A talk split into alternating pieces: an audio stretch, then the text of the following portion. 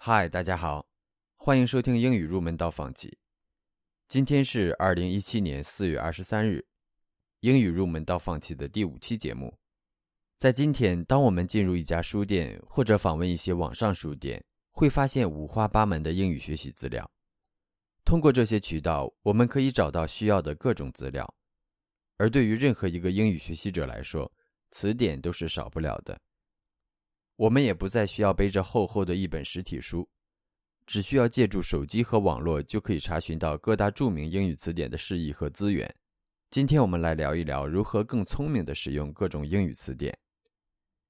首先要说的是真人发音，有一个网站叫做 Forvo，网址是 f o r v o 点 com。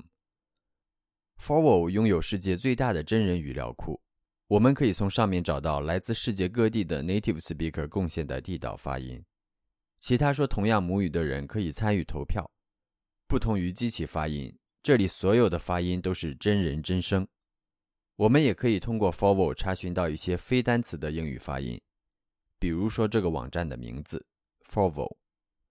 通过它，我们就可以知道在 native speaker 的口中这个单词应该怎么发音。另外，对于美音学习者，我个人强烈推荐使用维氏词典学习和纠正发音。另外一个查询技巧是在 Visual Dictionary 或者是 Google 中使用图片搜索。也就是说，一些名词，假如我们想要知道 blanket 和 quilt 的区别，我们就可以通过 Google 或其他搜索引擎的图片搜索，或者 Visual Dictionary 更直观的查看单词释义。有关其他的一些英语词典使用方法，欢迎访问本期节目的文本。感谢收听，下期节目见。